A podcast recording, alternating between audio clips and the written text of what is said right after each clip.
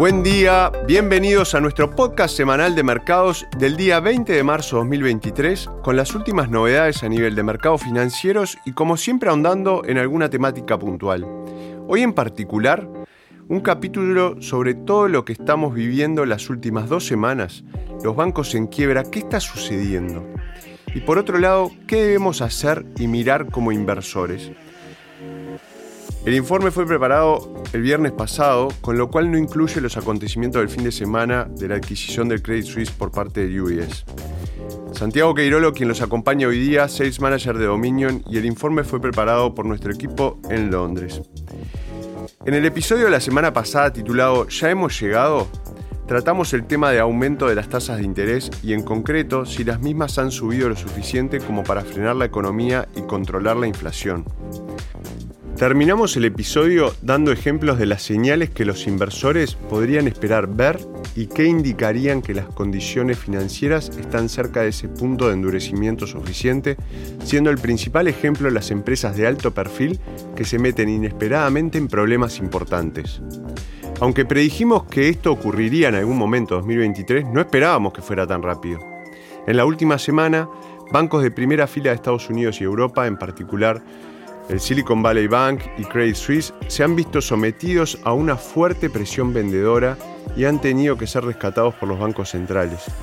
El precio de las acciones de muchos otros bancos ha bajado considerablemente, ya que también se ha cuestionado la solidez de sus balances. Lo que ha sorprendido a los mercados es lo rápido que ha sucedido todo esto. Los dramáticos acontecimientos que afectaron al sector bancario la semana pasada son en nuestra opinión un ejemplo clásico de lo que decíamos en el podcast anterior. Las quiebras de empresas inesperadas y de gran repercusión son una señal importante de que las condiciones financieras se han endurecido sustancialmente. Profundicemos un poco en la crisis actual del sector bancario y expliquemos lo que creemos que está pasando. Las tasas de interés ultra bajas de la pasada década y las grandes medidas de estímulo del COVID provocaron un gran aumento de los depósitos en efectivo en los bancos americanos y europeos. Los bancos más pequeños, como el Silicon Valley en Estados Unidos, con estructuras de gestión de riesgos menos sofisticadas y una supervisión reguladora menos estricta, utilizaban parte de estos depósitos para obtener ingresos prestando dinero. Así es como funciona la banca a un nivel muy muy básico.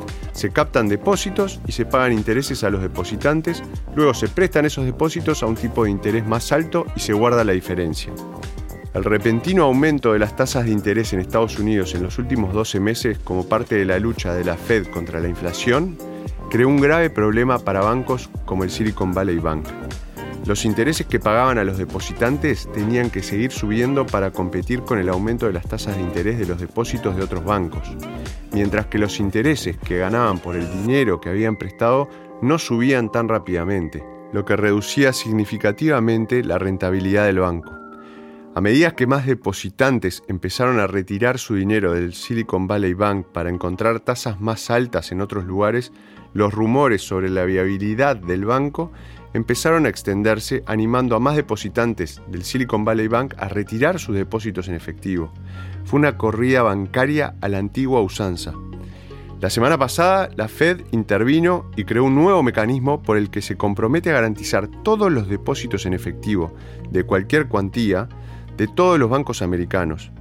Se trata de una intervención de gran envergadura que parece haber calmado algunas de las inquietudes que se estaban suscitando en torno a otros bancos con balances de exposición similares a los del Silicon Valley Bank. Esta historia está lejos de terminar y es posible que veamos más revelaciones inesperadas de los bancos en las próximas semanas y meses. La siguiente pregunta es, ¿qué deben hacer los inversores ante este riesgo? No creemos, y esto es realmente importante, que sea probable que veamos una crisis bancaria como la de 2008. Ese fue un acontecimiento impulsado por el crédito que puso en peligro la estabilidad de todo el sistema financiero mundial. Hoy en día, los principales bancos de Europa y Norteamérica están mucho mejor capitalizados que en 2007 y 2008.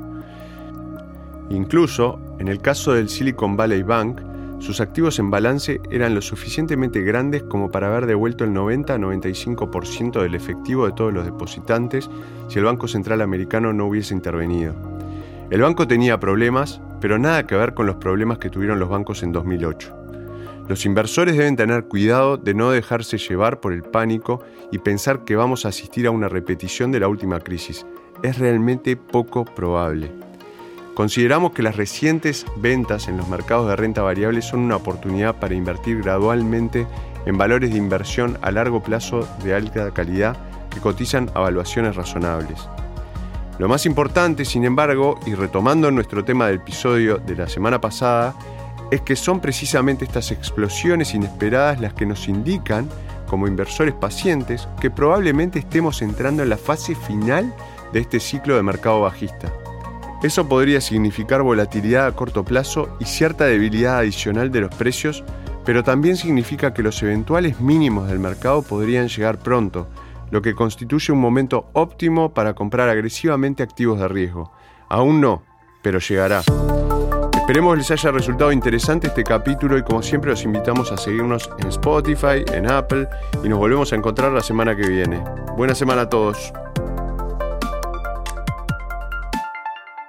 Las opiniones expresadas en este podcast pertenecen al autor en la fecha de publicación y no necesariamente a Dominion Fund Management Limited. El contenido de este podcast no pretende ser un asesoramiento de inversión y no se actualizará después de su publicación. Las imágenes, videos, citas bibliográficas y cualquier otro material de este tipo que pueda estar sujeto a derechos de autor se reproducen total o parcialmente en este artículo sobre la base del uso legítimo que se aplica a la información periodística y al comentario periodístico de los acontecimientos.